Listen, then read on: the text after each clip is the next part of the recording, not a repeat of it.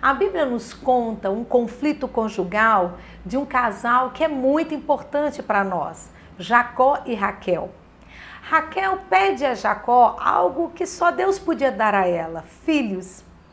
Raquel representa aquelas pessoas que se sentem vazias, incompletas e acabam exigindo do parceiro aquilo que só Deus pode fazer.